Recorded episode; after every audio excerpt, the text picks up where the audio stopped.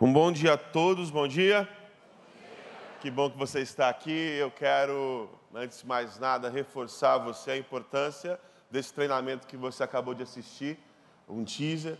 É o Summit 2019. Nós sediamos o Summit aqui na Igreja do Recreio há vários e vários anos. E deixa eu falar uma coisa para você. Tem sido um evento onde Deus tem usado poderosamente este evento para impulsionar líderes a terem novas visões, a terem novos sonhos, a continuarem persistindo naquilo que Deus os chamou para fazer. Seja no ambiente ministerial, seja no ambiente ah, é, do mercado secular, mas eu quero convidar você e desafiar você a participar desse treinamento. Nós temos aqui um testemunho tão lindo da Mariana. A Mariana, ela chegou aqui no Summit sem esperança, sem perspectiva de futuro, e aí ela foi inspirada por Deus nesse summit e alguns anos atrás ela abriu a sua própria empresa, essa empresa cresceu, Deus tem abençoado, porque naqueles dias ela foi inspirada pelo Senhor a seguir e tomar um rumo que o Senhor tinha para ela. Se você está meio desanimado, meu irmão, eu quero te convidar a participar do Summit, você não pode perder. Se você está animado, eu quero te convidar também a participar do Summit, você não pode perder. E hoje, domingo, é o último dia das inscrições com preço promocional. Então nós temos uma força-tarefa lá na tenda e você pode fazer pelo preço ainda promocional hoje. Então, termina um culto, você vai para a tenda e você faz a sua inscrição imediatamente. Ou se você então preferir, você pode também fazer online. Mas não fique fora desse treinamento, vai ser uma bênção na sua vida. Amém? Eu também ah, quero dar uma boa notícia a toda a igreja. Nós ah, no domingo, dia 27 de, de, de outubro, o último domingo desse mês, nós vamos gravar ah, quatro faixas. O Ministério da Oração vai gravar um EP. Você pode dar glória a Deus por isso? Nós vamos gravar um EP. Para a honra e glória do Senhor Jesus. Então, mais um motivo para o dia 27 também você estar tá aqui pela manhã vai ser essa gravação. É um, não é um produto, não é algo do Ministério de Adoração, é algo da Igreja do Recreio. Você faz parte disso, meu irmão. Então você não pode perder de jeito nenhum. Eu estava na casa de um amigo meu, e aí eu vi um quadro muito bonito, com uma frase muito interessante. A frase era uma, uma frase daquele livro, O Pequeno Príncipe. É um livro muito bonito. E a frase dizia o seguinte: Se você chega às quatro, desde as três eu já começo a ficar feliz. Aí está a diferença entre ansiedade e expectativa. A ansiedade nos rouba do agora. A ansiedade nos rouba do momento. A expectativa potencializa o momento. Faz a gente viver mais intensamente aquele momento. O ansioso ele olha para esta obra aqui e ele fica preocupado. Não vai dar, não tem como, está no meio da crise, falta muita coisa ainda, e eu acho que vai dar ruim. E o ansioso fica já sofrendo por antecipação. Aquele que tem expectativa, ele olha para essa obra aqui e fala assim: olha que bom, já está ficando pronto, a gente já pode desfrutar um pouco mais, já tem mais gente chegando, já tem mais espaço, já tem mais lugar.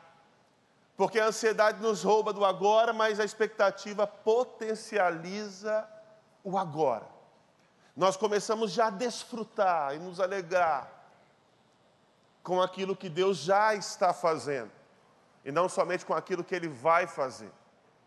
E por que isso é importante? Porque, e eu, eu li ontem um artigo que foi publicado originalmente pela Associação Americana de Psicologia, uma pesquisa com mais de 3 mil indivíduos, ao longo de 13 anos.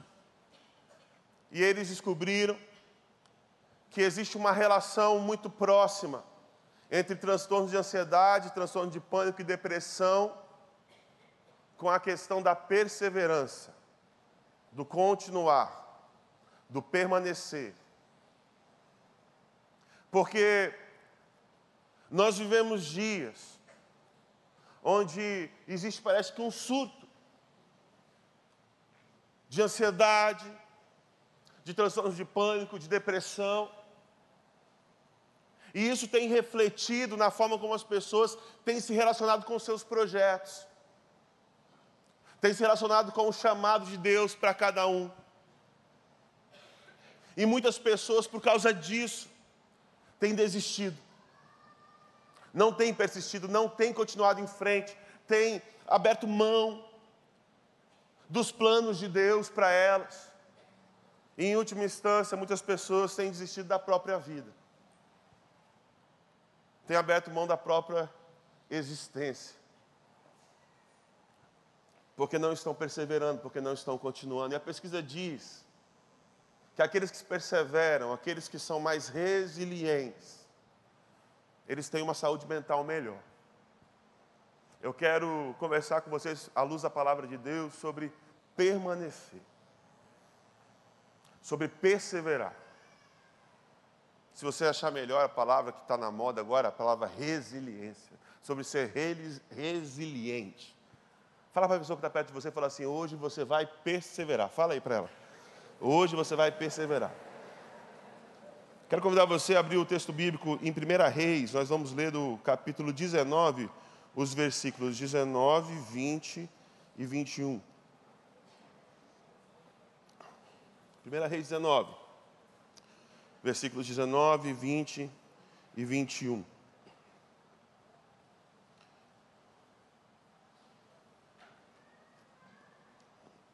A palavra de Deus diz assim: Então Elias saiu de lá e encontrou Eliseu, filho de Safate. Ele estava arando com doze parelhas de bois e estava conduzindo a décima segunda parelha. Elias o alcançou e lançou sua capa sobre ele. Eliseu deixou os bois e correu atrás de Elias. Deixa-me dar um beijo de despedida em meu pai e minha mãe, disse. Então irei contigo. Vá e volte, respondeu Elias. Lembre-se do que lhe fiz. E Eliseu voltou, apanhou a sua parelha de bois e os matou. Queimou o equipamento de arar para cozinhar a carne e deu ao povo, e eles comeram. Depois partiu com Elias, tornando-se o seu auxiliar. Você pode fechar os seus olhos mais uma vez e orar ao Senhor, Pai. Nessa manhã tão especial que o Senhor falou conosco já através das canções, através das ministrações. Eu peço que por graça e misericórdia o Senhor fale mais uma vez. Não aquilo que nós queremos ouvir, mas aquilo que nós precisamos ouvir nessa manhã que aquilo que o teu Espírito falou comigo, ao meu coração, na minha vida, que o Senhor mesmo comunique a cada um dos meus irmãos nesta manhã. Que essa manhã seja uma manhã de cura, Senhor. Que essa manhã seja uma manhã de restauração. Aquele que está cansado, que ele seja restaurado. Aquele que está prestes a desistir, possa encontrar no Senhor novo ânimo que nós venhamos a prosseguir, a perseverar, a continuar no teu propósito para nossas vidas. Essa oração que nós fazemos, nós fazemos no nome de Jesus, o povo de Deus diz amém. A cena que nós acabamos de ler aqui é uma cena bonita. É início da primavera. Eliseu, ele está no campo arando a terra. Israel vivia uma situação muito difícil. E eles não tinham visto chuva sobre a terra pelos últimos três anos, pelo menos, fruto do pecado e da iniquidade do povo e de seus governantes. Situação muito parecida com aquilo que nós vivemos também há muitos e muitos anos. Acabe era rei sobre Israel e a sua esposa Jezabel. E a Bíblia diz que eles fizeram tudo que era ruim aos olhos de Deus. E a principal coisa que eles fizeram, que desagradou o Senhor, foi que eles trocaram Deus, eles abandonaram Jeová e começaram a adorar dois deuses, falsos deuses, dois ídolos, Baal e Asherá. Eles instituíram sacerdotes, profetas de Baal, de Asherá. E então Deus levanta um homem, Elias. Para denunciar o pecado dos seus governantes, do rei. Elias, debaixo da orientação e do poder e da autoridade de Deus, se levanta contra os profetas de Baal e de Asherá, lá no Monte Carmelo, e você conhece bem a história. Ele desafia aqueles homens a clamarem aos seus falsos deuses, enquanto ele clamaria ao Deus verdadeiro. Obviamente que os falsos deuses não atendem o chamado e as súplicas dos seus profetas, mas o Deus Todo-Poderoso, Deus vivo, Deus de ontem, de hoje, de sempre, ele ouve dos altos céus, como diz aqui, como disse aqui o pastor Clóvis, e ele enviou fogo do céu. E depois de mais de três anos de seca, de fome na terra, a chuva cai. Só que Jezabel fica sabendo do que aconteceu, e ainda assim, diante da expressão maravilhosa da graça de Deus, do amor de Deus, do poder de Deus, ela mantém o seu coração duro, mantém a sua mente cauterizada. E como tem gente que é assim, que vê claramente o agir de Deus, vê claramente a ação de Deus, vê claramente o seu amor, a sua graça, a sua misericórdia, o seu poder, e ainda assim dão as costas para Deus. Jezabel foi assim. Ela insistiu na desobediência. E ela manda um recado para Elias: olha só, amanhã até o meio-dia você vai morrer. Eu vou te matar. Elias, aquele homem de Deus, mas de carne e osso, igual eu e você somos, com as suas fragilidades, seus medos, suas inseguranças, ele teme pela própria vida. E ele foge, angustiado, senta debaixo de uma árvore e ora ao Senhor e pede a Deus para que ele morra.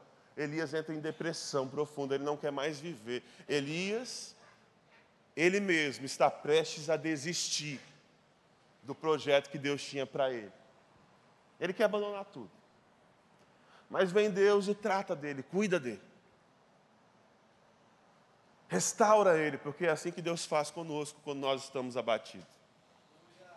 Ele nos restaura, ele nos trata, ele nos põe de pé. E ele lembra a Elias que Elias tem que cumprir a missão. E ele dá para Elias três comandos: Elias, você vai ungir dois reis Jeú, Azael. E o terceiro, você vai ungir um profeta que vai ser seu sucessor, Eliseu. E é nesse contexto que Elias chega a Abel Meolá, a cidade lá de Eliseu.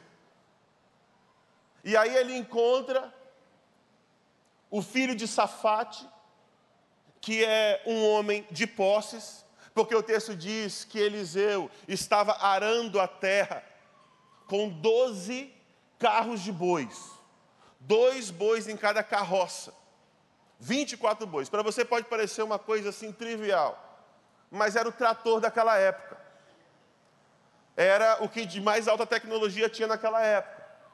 O boi era caro. E só quem tinha posses poderia ter ali um boi, ainda mais essa quantidade de carros. E Eliseu, filho de Safate, está coordenando ali aquele trabalho. Ele vem com a última carroça, coordenando aquelas, onze, aquelas outras onze carroças, aqueles outros onze servos que estão arando a terra, que estão preparando a terra para a semente, que está preparando a terra para o cultivo. E aí Elias chega e joga a capa dele sobre Eliseu. A capa de Elias, feita de pele de animal, era o símbolo da autoridade do profeta. Então, por onde Elias passava, as pessoas viam aquela capa. Elas sabiam que ali era um profeta de Deus. E Eliseu, quando vê que Elias jogou sobre ele a sua capa, ele sabe que Deus está falando com ele, ele sabe que Deus está chamando ele. Eu quero te dizer duas coisas muito importantes aqui para começar. Primeira coisa, Deus fala com Eliseu Deus se manifesta a Eliseu, não no ambiente litúrgico, não no ambiente religioso. Deus se manifesta a ele no cotidiano da vida. Guarda isso no seu coração. Porque ainda hoje, muitas pessoas fazem essa diferenciação entre o lugar santo e o lugar que não é santo, onde Deus está e onde Deus não está. Pessoas que vêm à igreja porque na igreja elas têm um encontro com Deus, como se Deus não se encontrasse em outro lugar. Sabe por que aqui você sente a presença de Deus, meu irmão? Porque aqui você está atento. Porque aqui você está com o coração aberto. Porque aqui você anseia por sentir a presença dEle e ouvir a voz dEle. Mas deixa eu falar uma coisa para você. Desde segunda-feira de manhã, quando você acordou, Deus estava presente. Você tomou café da manhã, Deus estava presente. Você foi para o seu trabalho, Deus estava presente. Você estava com a sua família, com seus amigos, com seu namorado, com a sua namorada, sua esposa, seu esposo. Deus estava presente. Você estava na tua empresa, Deus estava presente. Fechou seu negócio, Deus estava presente. Voltou para casa, Deus estava presente. Veio aqui hoje, domingo de manhã, Deus continua presente. Não porque Ele mora nesse lugar, mas porque Ele mora em você, habita em você. E a graça e a misericórdia de Deus te perseguem todos os dias da sua vida, meu irmão. Deus está nesse lugar, mas Deus está na tua casa no teu trabalho, na tua escola, na tua faculdade. A gente tem que parar com essa imaturidade. Ah, eu vou naquela igreja porque naquela igreja tem mais poder.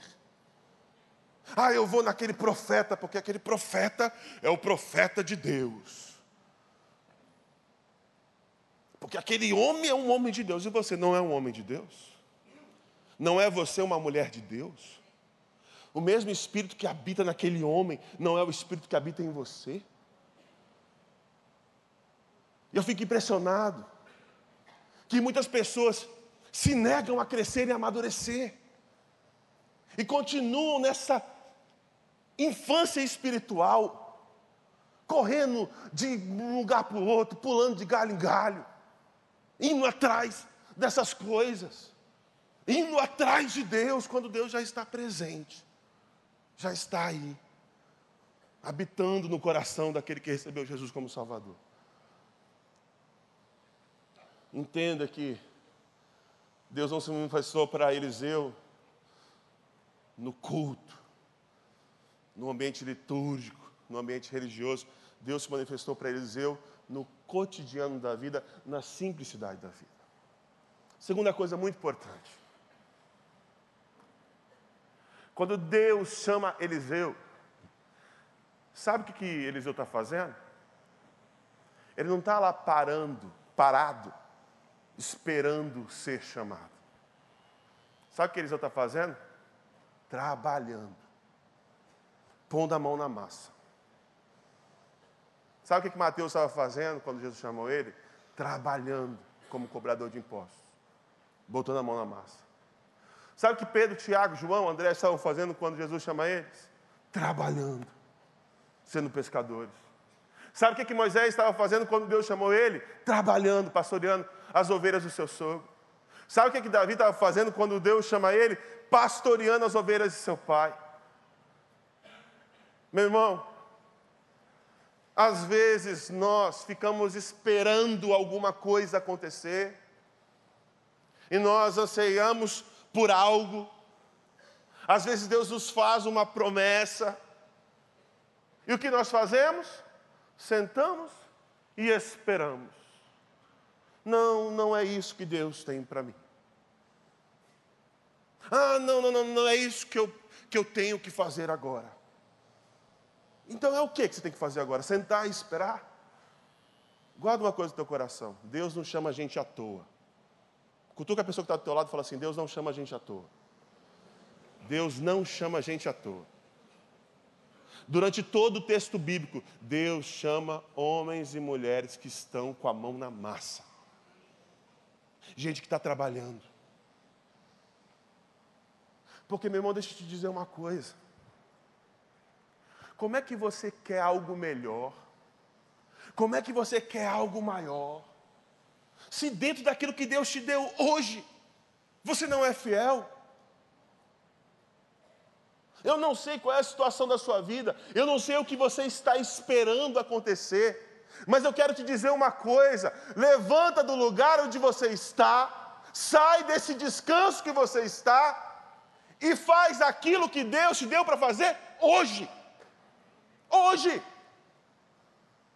Eliseu ele não está sentado esperando o profeta vir. O pai dele chegou para ele e falou assim: Eliseu, veio chuva na terra, a gente precisa juntar as nossas carroças, a gente precisa preparar a terra, arar a terra. Eliseu não responde para o pai dele, pai, mas eu fui feito para algo maior, eu fui feito para algo mais importante. Não é para botar a mão no arado aqui e calejar minha mão e pegar no pesado, não.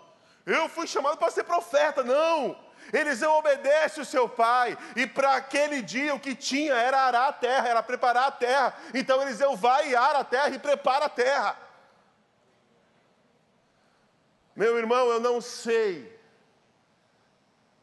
eu não sei qual é a tua carroça hoje, o teu trabalho hoje, mas uma coisa eu sei: faz isso com a maior dedicação do mundo mergulha de cabeça. Faz, com todo o teu empenho, com todo o teu vigor, com toda a sua força. Eu ouvi uma história de um pregador que eu admiro muito. Hoje, um dos dois pregadores que eu mais ouço, que é o Erwin McManus, ele é pastor da Mosaic Church, lá em Los Angeles. E ele contou na conferência da Hillsong em 2016, quando eu fui lá na Austrália. Ele contou que ele Nunca tinha falado para uma grande multidão, era início do ministério dele. O maior público que ele tinha falado até então era para 40 pessoas. E ele servia junto com a esposa dele numa conferência que tinha anual naquela cidade, que lotava um, um ginásio esportivo. Mais de 10 mil pessoas. E num dos anos que ele foi servir naquele lugar, o preletor principal, o pregador, o conferencista, ele teve um problema com o voo e ele não pôde chegar lá no local. O chefe da esposa dele, então, chega para ele e fala assim: Henry, Deus falou comigo que você vai pregar hoje. E ele fica desesperado. Porque ele nunca falou para mais de 50 pessoas, como é que ele vai falar para mais de 10 mil? E ele fica sem saber o que fazer, ele pergunta: Mas por que eu? E aí o chefe da esposa dele falou assim: porque eu vi, quando você estava ensinando no subsolo da, da nossa organização, aqueles imigrantes que não sabiam falar inglês, você estava lá com, aqueles, com aquelas cinco, seis pessoas, ensinando inglês para eles, ensinando a palavra de Deus com tanto amor, com tanta paixão. E quando eu recebi a notícia hoje que o pregador não vinha, o Espírito me lembrou de você, servindo lá para aquela meia dúzia de pessoas. Meu irmão, porque aquele homem foi fiel no pouco, Deus colocou ele sobre muito. Como é que você quer muito se você não é fiel no pouco? Como é que você quer fazer amanhã se você não está fazendo hoje? Seja fiel naquilo que Deus te deu hoje. Se é para arar a terra, are a terra. Se é para preparar a terra, prepare a terra, ainda que não seja você que vai plantar a semente. Porque Eliseu estava nessa situação. Ele estava preparando uma terra, ele estava arando uma terra que ele não ia plantar semente. Mas aquilo era o que Deus tinha para ele naquele dia, e ele foi obediente ao que Deus tinha para ele naquele dia. Seja fiel naquilo que Deus te deu para fazer hoje, e faça com amor, com dedicação. Uma outra coisa importante é que o chamado de Deus é sempre um chamado para o desconforto. Isso vai incomodar muita gente e me incomoda muito. Porque o que a gente busca é conforto. Você compra um ar-condicionado porque você quer ficar mais confortável. Tem um monte de gente que fica reclamando das cadeiras brancas porque não são tão confortáveis quanto as cadeiras vermelhas. Se o ar-condicionado está desligado, todo mundo reclama, porque a gente quer conforto, conforto. Tudo que você faz na sua vida praticamente é buscando conforto. segurança, estabilidade. E Eliseu, ele está numa situação muito confortável. Ele está trabalhando, está pegando no pesado, mas ele tem uma família, é uma família de posses. Mesmo num período onde Israel passava por dificuldades financeiras, a família dele tem pelo menos 24 bois, 12 carroças, 12 tratores. Ele tem uma situação de estabilidade. Ele está bem onde ele está. E aí chega Elias e chama Eliseu para seguir ele. Agora deixa eu falar, lembrar você a situação de Elias. Enquanto Eliseu estava numa situação de conforto, Elias estava foragido da, da rainha. Tinha uma sentença de morte sobre a vida de Elias, ele estava sendo caçado, ele estava sendo procurado. Ô meu irmão, presta bem atenção. Nós precisamos ser obedientes ao Senhor, custe o que custar. Nós precisamos, muitas vezes, sair desse nosso conforto, sair um pouco dessa nossa estabilidade e atender o perigoso chamado de Deus para nós. Porque todo aquele que decide seguir a Jesus, vive perigo, corre perigo. Se você acredita que Jesus é amor num mundo que vive o ódio, seguir a Jesus é perigoso. Se você acredita que Deus é justiça num mundo injusto, seguir a Deus é perigoso. Exige de nós sair da zona de conforto e nos arriscar. E Eliseu faz isso.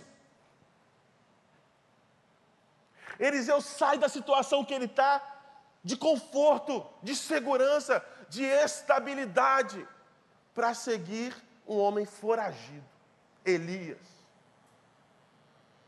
Só que é interessante que Eliseu não hesita. Sabe por quê? Porque Eliseu sabe que aquilo é o que Deus tem para ele. Ô meu irmão, se Deus tem falado algo ao seu coração, se Deus tem insistido com você para fazer alguma coisa, simplesmente obedeça. Obedeça. Por mais perigoso que seja, por mais difícil que seja, por mais arriscado que seja, obedeça. Eliseu obedeceu. E aí Eliseu chega para Elias e fala assim: Deixa-me despedir dos meus pais, dá um beijo no meu pai e dá um beijo na minha mãe. Então eu vou voltar e eu te seguirei. Muitas pessoas confundem esse texto com o texto que está lá em Lucas 9, daquele homem que, quando é chamado por Jesus, ele diz assim: Ah, deixa-me enterrar os meus pais então te seguirei. São duas situações completamente distintas. Numa, Eliseu está rompendo com a vida que ele tinha até então, ele vai despedir de seus pais. Noutra, aquele homem faz o pedido para Jesus e fala o seguinte: olha só, deixa eu enterrar os meus pais, meus pais ainda são vivos. Então eu tenho lá uma vida com eles, aí quando eles morrerem, aí eu te sigo. E aí Jesus fala assim: quem amar pai e mãe mais do que a mim, não é digno de mim. Olha só, Eliseu, ele não tinha muitas opções na vida dele. Naquela época não existia esse, esse número de opções que nós temos hoje. As possibilidades que nós temos hoje. Hoje, um adolescente, o pessoal que é mais novinho aqui, está com seus 17, 18 anos, eles podem escolher quase qualquer coisa para fazer na vida. Naquela época, não. Você é filho de agricultor, você vai ser agricultor, filho.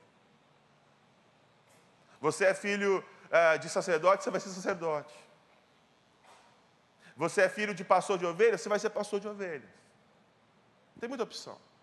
É um negócio da família e você vai continuar com o negócio da família. No meu caso, por exemplo, meu pai era taxista, eu seria taxista. Tem muita opção. E Eliseu cresceu com aquele sentimento de que ele seria lavrador, que ele seria agricultor para o resto da sua vida, assim como seu pai foi, o seu avô foi, o seu bisavô foi. Normal. E nós, muitas vezes, quando ouvimos o chamado de Deus para nós, nós recusamos o chamado de Deus para nós, porque estamos apegados demais a diversas situações de nossa vida. E não são situações necessariamente negativas. Eliseu tinha com seus pais um bom relacionamento, tanto é que ele diz: Deixa eu beijar o meu pai, deixa eu beijar a minha mãe. Mas muitas vezes, nós colocamos para nós situações boas, situações de Deus para nós, mas nós nos apegamos tanto a elas, que nós desobedecemos a Deus por causa delas.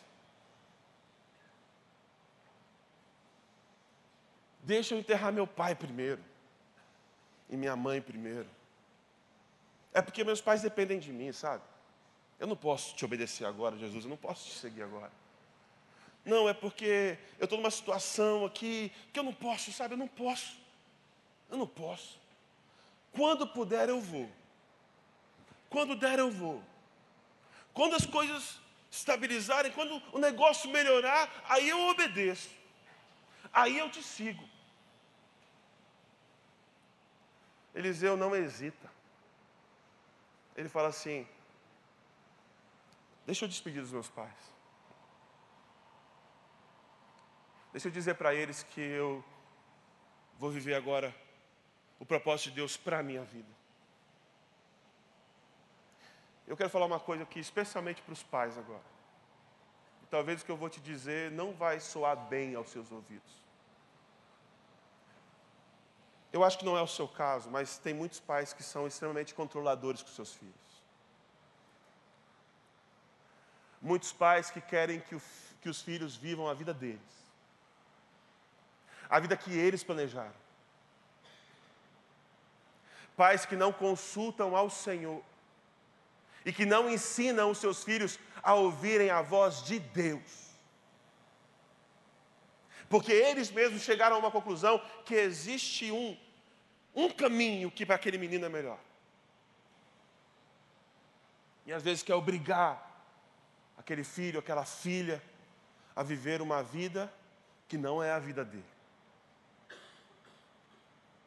Se você é pai, se você é mãe, Guarda essa palavra no seu coração.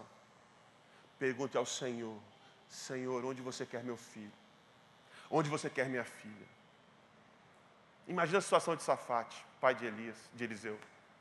Que situação. Meu filho está aqui no conforto do meu lar, tocando o negócio da família. Aí chega Elias e chama o meu filho para seguir Elias. Meu filho, meu filhinho vai passar perrengue. Não, não pode. Eu ouvi uma vez de um pai, o filho, ele queria casar,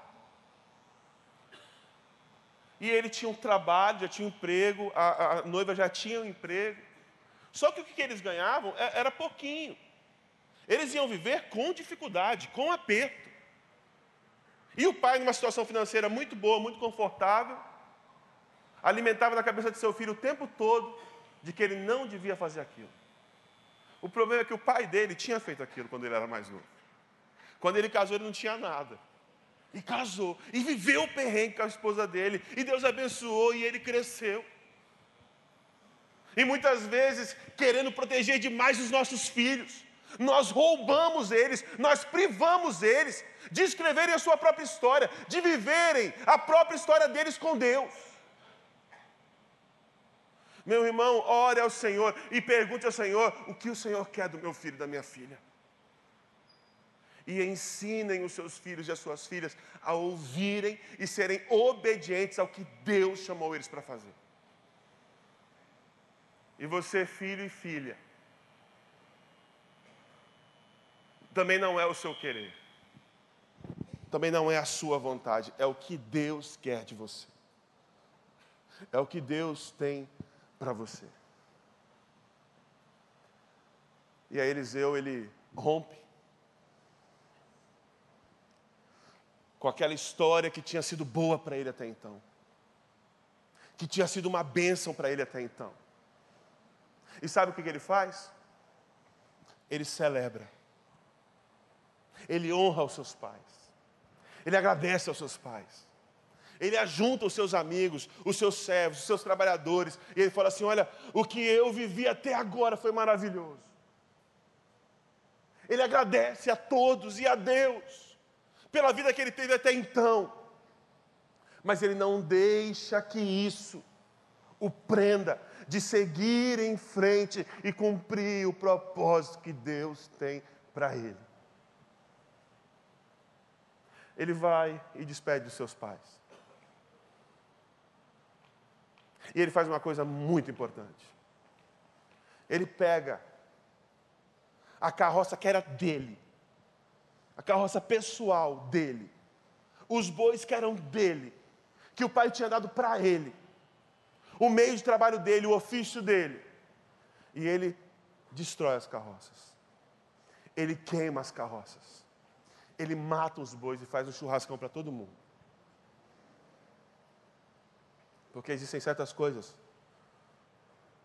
que nós precisamos celebrar, agradecer e seguir. Mas existem certas coisas que nós precisamos destruir para seguir em frente. Eu não sei o que Deus está falando no seu coração nessa manhã, mas você sabe. Aquilo que você precisa celebrar, agradecer e seguir, e aquilo que você precisa destruir para poder seguir em frente. Estou caminhando para o final. E depois que Eliseu despede seus pais, queima suas carroças, ele sai do status de fazendeiro, ele sai do status de um homem com posses, e ele se torna servo de Elias. Servo de Elias. Mas em 2 Reis 3, diz que Eliseu botava água na mão de Elias. Meu irmão, deixa eu falar uma coisa para você. Aos olhos dos homens, ser obediente a Deus, aos olhos dos homens, ser obediente a Deus, nem sempre é sinal de sucesso. Porque seguir a Deus, obedecer a Jesus, é em última instância se tornar servo, servir, se humilhar, estar à disposição. Às vezes nós precisamos descer do pedestal.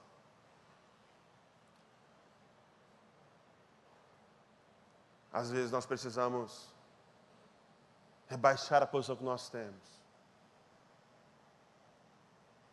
Abandonar a nossa altivez, abandonar o nosso orgulho, para nos tornarmos servos. Eliseu deixa uma posição, um status social e se torna servo de Elias.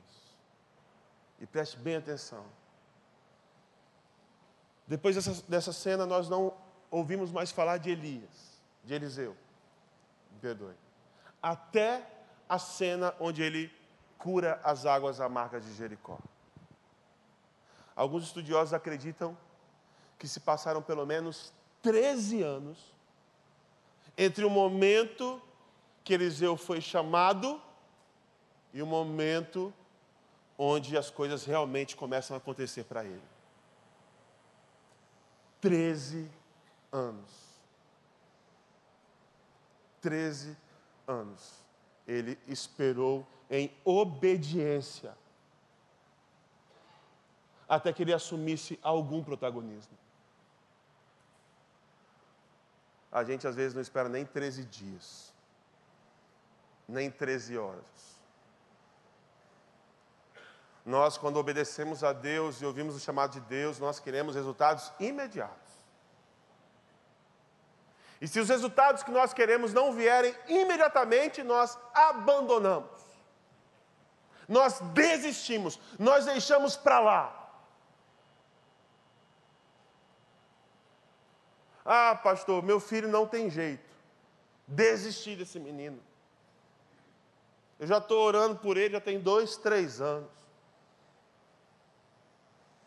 Pastor, eu desisti do meu casamento, já estou tentando já tem muito tempo. Ah, eu desisti do chamado de Deus para mim porque eu estou vendo que não está dando muito resultado. Nós somos movidos a resultados. E nós vivemos uma ansiedade muito grande, onde os resultados precisam acontecer no nosso tempo, imediatamente. Tem um texto muito bonito em Eclesiastes 11, os versículos 5 e 6. Diz assim: Assim como você não conhece o caminho do vento, nem como o corpo é formado no ventre de uma mulher, também não pode compreender as obras de Deus, o Criador de todas as coisas. Plante de manhã sua semente, e mesmo ao entardecer, não deixe as suas mãos ficarem à toa, pois você não sabe o que acontecerá, se esta ou aquela produzirá, ou se as duas serão igualmente boas, meu irmão. A semente que você tem plantado em obediência, aquilo que você tem ouvido a voz de Deus e sido obediente, seguido, talvez não tenha dado os resultados que você espera, mas segure firme, persevere, siga adiante, porque você não sabe o resultado. E a palavra de Deus diz que você deve seguir semeando, plantando semente, plantando semente, plantando semente. Se Deus diz para você fazer o que você está fazendo, não desanime por causa dos resultados. Persevere naquilo que Deus disse para você fazer. Lance semente, lance semente. Esse menino por quem você tem orado, não desista dele, continue lançando a semente. A esposa, o esposo por quem você tem orado, lance a semente. Se Deus tem falado para você algo, seja obediente e persista. Continue lançando sementes, porque você não sabe quando elas vão brotar. Você não sabe quando elas vão florescer. Queria chamar o Ministério da Oração aqui. Estou caminhando para o final. Eu não sei para quem é essa palavra mas eu sei que Deus tem algo a falar para muitas pessoas aqui. Muita gente que tem questionado o chamado de Deus. Muita gente que tem desanimado no chamado de Deus.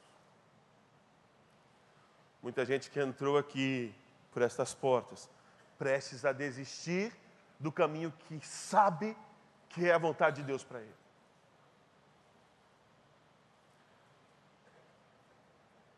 Eu quero dizer para você, na autoridade e no poder do Espírito de Deus, continue lançando sementes. Continue em obediência. Continue plantando. Continue. Continue. Foram 13 anos que Eliseu esperou. Treze anos. Mas adivinha só. Deus sempre cumpre suas promessas. Deus sempre cumpre as suas promessas. Pode não ser no seu tempo, pode não ser do seu jeito. Mas uma coisa eu te garanto: se é promessa dele, vai se cumprir na sua vida. E aí eu ouvi essa canção que o Vini vai cantar, que fala sobre isso. Esse processo de chamado. E Deus ministrou ao meu coração. E eu queria que você ouvisse com bastante atenção. Prestasse atenção na letra dessa música. Ele abriu mão sangrou no madeiro por mim, me conectou, salvou e curou. Ele me deu um destino, uma capa e um pouco de vinho. Ele me deu um são cajado pus um anel em meu dedo e me tirou o medo. Novas sandálias pra suportar o id. Pois um anel em meu dedo e me tirou o medo. Novas sandálias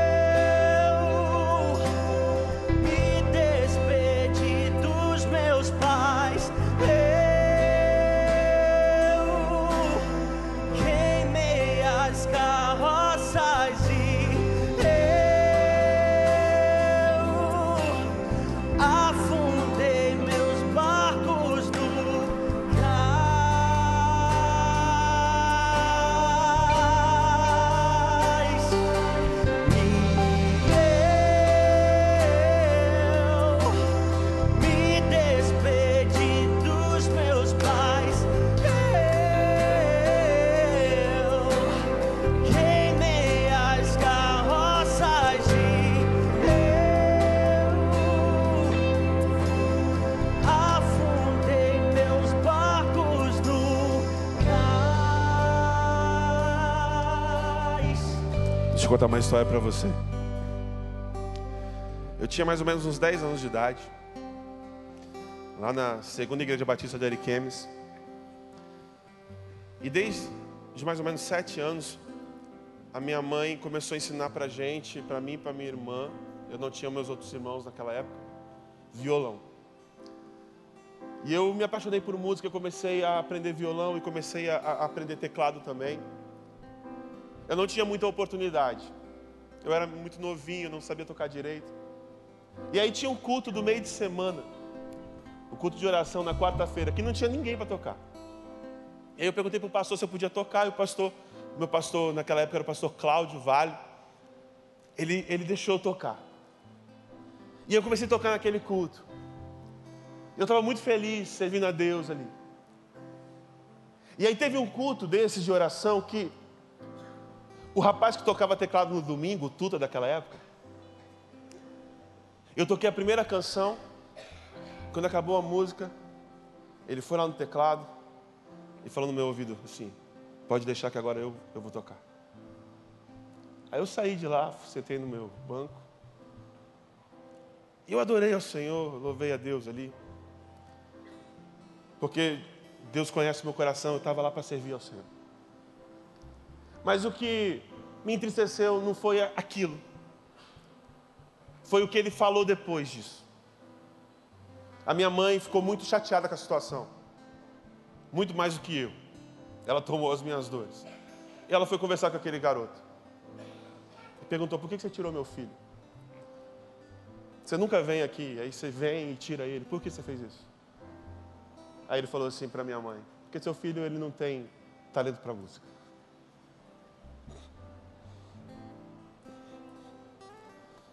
Ele não tem ritmo. Ele é ruim.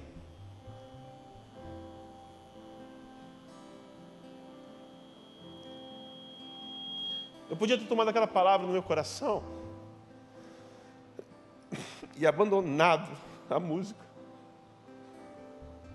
E por muitos anos eu fiz isso. Eu fiz isso. Tanto que quando eu fui ordenado ao ministério, eu fui ordenado pastor de jovens. E chegou uma época que eu cheguei para o Robson, que era o líder de música da igreja. Eu falei, Robson, eu não quero mais participar disso. Porque alguma coisa em mim lembrava ainda daquela cena. Você não tem jeito para isso. Não é a sua área. Não é o seu negócio. E aí, eu continuei plantando. Eu continuei lançando semente. Mesmo aquele menino falando que não tinha jeito. Deus continuou insistindo comigo que ele tinha alguma coisa comigo na música. E eu continuei plantando semente, eu continuei estudando, continuei aprendendo. E hoje 27 anos depois, eu sou pastor de adoração numa das mais importantes igrejas do país.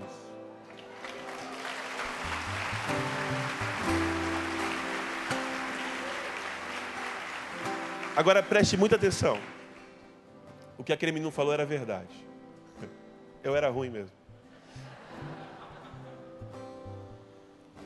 Mas às vezes Deus chega, e às vezes não, parece que Ele sempre faz isso. Ele chama os improváveis. Eu sei que eu sou improvável. Eu sei disso. Eu não tenho ilusões a meu respeito. De verdade. Eu sei que eu sou fruto da graça do Senhor. Mas, meu amigo, sabe por que hoje eu estou aqui falando com você? Porque eu continuei plantando, eu continuei plantando, eu continuei plantando, eu continuei plantando. Em diversas situações na minha vida, eu não estava colhendo nada. E assim como você, eu pensei em desistir diversas e diversas e diversas e diversas vezes. Vocês conhecem a minha história. A maioria de vocês me acompanha há mais de 13 anos, quando eu cheguei aqui na igreja do Recreio. Vocês sabem pelo que eu passei. E eu quis desistir, eu não quis desistir só do ministério. Eu, por diversas vezes, quis desistir da minha vida.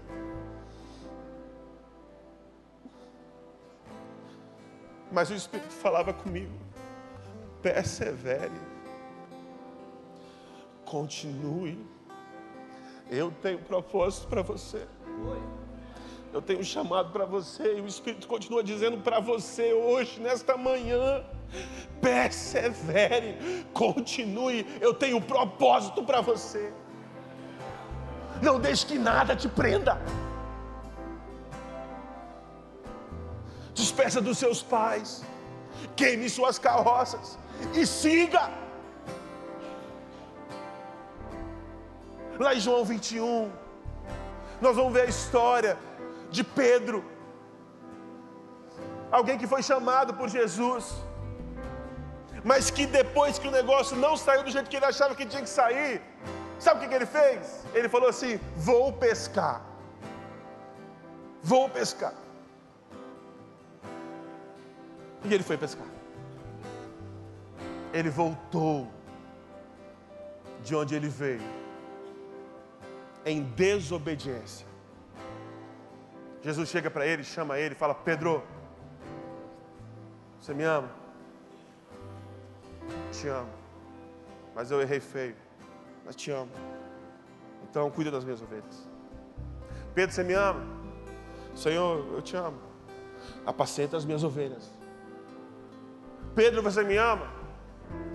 Tu sabes todas as coisas, Senhor, e tu sabes que eu te amo apacenta as minhas ovelhas. Eu não te chamei mais para ser pescador. Pescador foi um capítulo da sua vida. Não é para você voltar ao que você era antes. É para você prosseguir e ser pastor das minhas ovelhas. Eu quero te dizer nessa manhã que Deus manda eu falar para você: não volte para o que era antes. Não volte para o seu passado. Não volte para o que era antes. Prossiga em frente. Olhe para frente. Olhe para as promessas de Deus. Olhe para aquilo que Ele tem para você. Não desista. Permaneça. Siga em frente. E sabe por que foi tão importante que Eliseu queimou as suas carroças? É porque ele não tinha um plano B.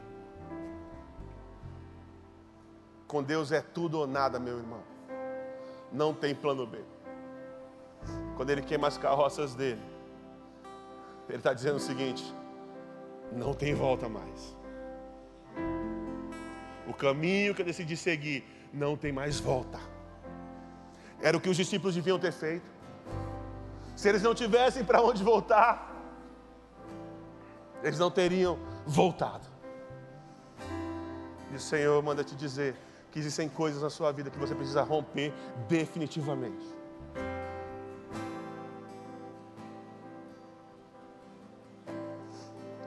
Eliseu recebeu porção dobrada de Elias. E se você contar os números de milagres, Elias fez oito milagres. E Eliseu, quinze. Quinze. E morreu. morreu. Aí sabe o que acontece? Está tendo um sepultamento. Estão levando o morto. E aí chega um bando. O pessoal vê aquele bando se aproximando. E para fugirem, o morto está morto, está atrasando eles. Eles estão passando perto da cova de Eliseu. Eles jogam o morto na cova de Eliseu. E dão no pé. Sabe o que acontece depois? Que o morto toca os ossos de Eliseu, ele ressuscita. Eliseu nem sabia o que ainda Deus estava fazendo através da vida dele. Meu irmão, você não sabe o que Deus tem para fazer através da sua vida. Você não sabe o que Deus tem para fazer através da sua vida. Por isso eu te digo: continue semeando, continue plantando, continue sendo obediente, continue, persevere, persevere, siga. Eu quero convidar você a ficar de pé. E nós vamos cantar mais uma vez essa canção. E se você puder e quiser, cante conosco essa canção.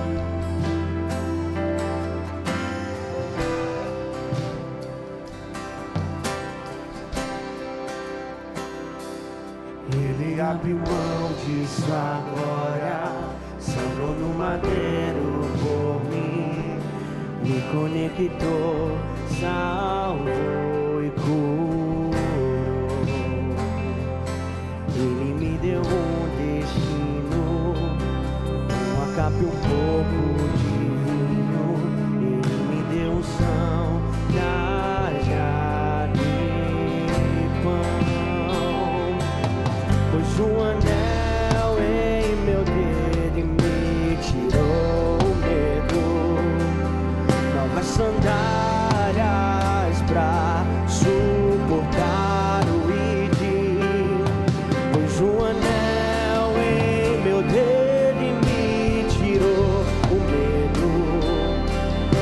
sunrise.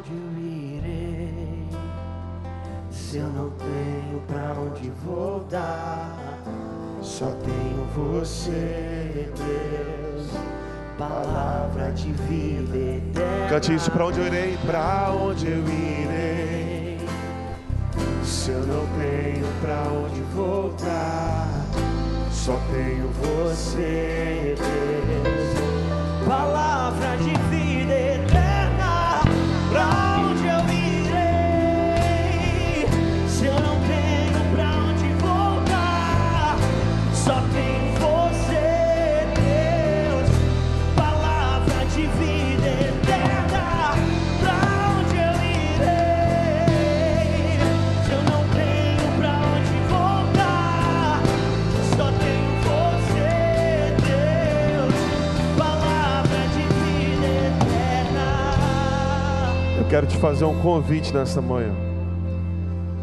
Você que sabe que Deus falou com você. Você sente, fala assim, né? Deus, Deus está falando comigo. Queimar as carroças foi um ato simbólico extremamente importante que Eliseu fez na presença da comunidade. Se Deus falou com você nesta manhã, eu quero convidar você na presença da comunidade tomar esse ato simbólico de obediência, vir aqui à frente e falar assim: Senhor, eu vou seguir o teu chamado, custe o que custar. Tenha eu que pagar o preço que eu tenha que pagar. Tenha eu que descer da posição e do status que eu tenho. Tenha eu que abrir mão de algumas coisas tenha eu que dizer adeus, tenha eu que destruir algumas coisas que estão me amarrando. Eu hoje atendo o teu chamado, quero ouvir a tua voz, quero cumprir o teu propósito na minha vida. Se Deus falou com você, saia do seu lugar, se coloque de joelho diante deles, na presença da comunidade, na presença de todos. Despeça dos seus pais, queime as suas carroças, afunde os seus barcos no cais não tenha para onde voltar, porque é uma viagem sem volta. Seguir a Jesus é uma viagem sem volta. Não olhe para trás. Aquele que quer vir após mim, negue-se a si mesmo, toma sua cruz e segue-me. Quem põe a mão no arado, não olhe para trás, esquecendo-me das coisas que para trás ficam. Ficam, eu sigo, eu sigo, eu sigo, eu vou em frente. Eu quero te dizer no nome de Jesus: você não vai desistir da sua vida todo espírito de morte que tem assombrado a sua mente, caia por terra e está repreendido no nome de Jesus. Você vai seguir, você vai permanecer, você vai perseverar, porque Deus não acabou ainda com você. Deus não terminou a sua história ainda. Deus não terminou a sua história. Deus está construindo, construindo, construindo em você. Ele tem projetos, planos para a sua vida. Você não vai desistir. Você não vai desistir. Senhor, essas pessoas estão aqui diante de Ti. Diante de Ti. Nesse gesto simbólico de vir aqui à frente, dizendo que é um caminho sem volta. Nós te seguiremos, custe o que custar. Nós vamos cumprir o teu propósito para nós. Haja o que houver, venha o que vier. E eu te peço que nesta manhã todas as amarras, todas as amarras que têm impedido os meus irmãos de seguirem em frente caiam por terra no nome de Jesus.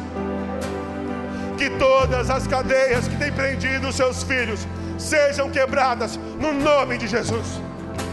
Que todas as correntes que os mantêm longe do teu propósito para Ele caiam em nome de Jesus. Em nome de Jesus que toda palavra de morte caia em nome de Jesus. Que teu Espírito sopre, sopre agora nos meus irmãos uma palavra de vida, de vida, de vida abundante, de propósito, de significado, no nome de Jesus. No nome de Jesus.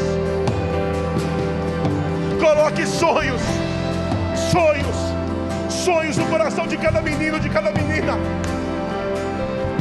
Que sejamos dirigidos pelo teu propósito, Senhor, e por nada mais, somente o teu propósito. Nós vamos te seguir, custe o que custar. E se você crê nisso, aplauda ao Senhor, louve ao Senhor, louve ao Senhor mais forte, louve ao Senhor mais alto, celebre, celebre, celebre. Levante do seu lugar. Levante o seu lugar. E siga, siga, siga. Queime suas carroças.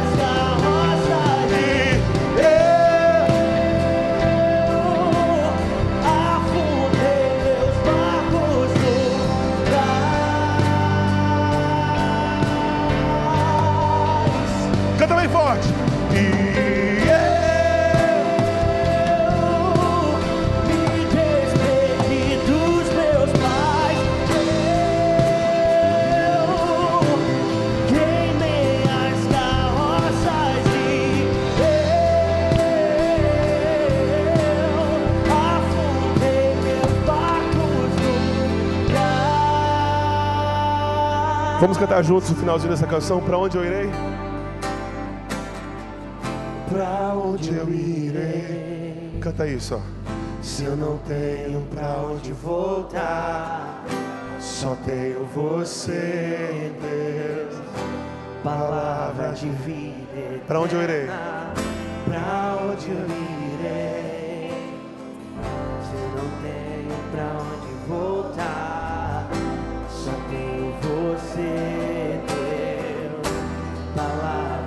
Senhor,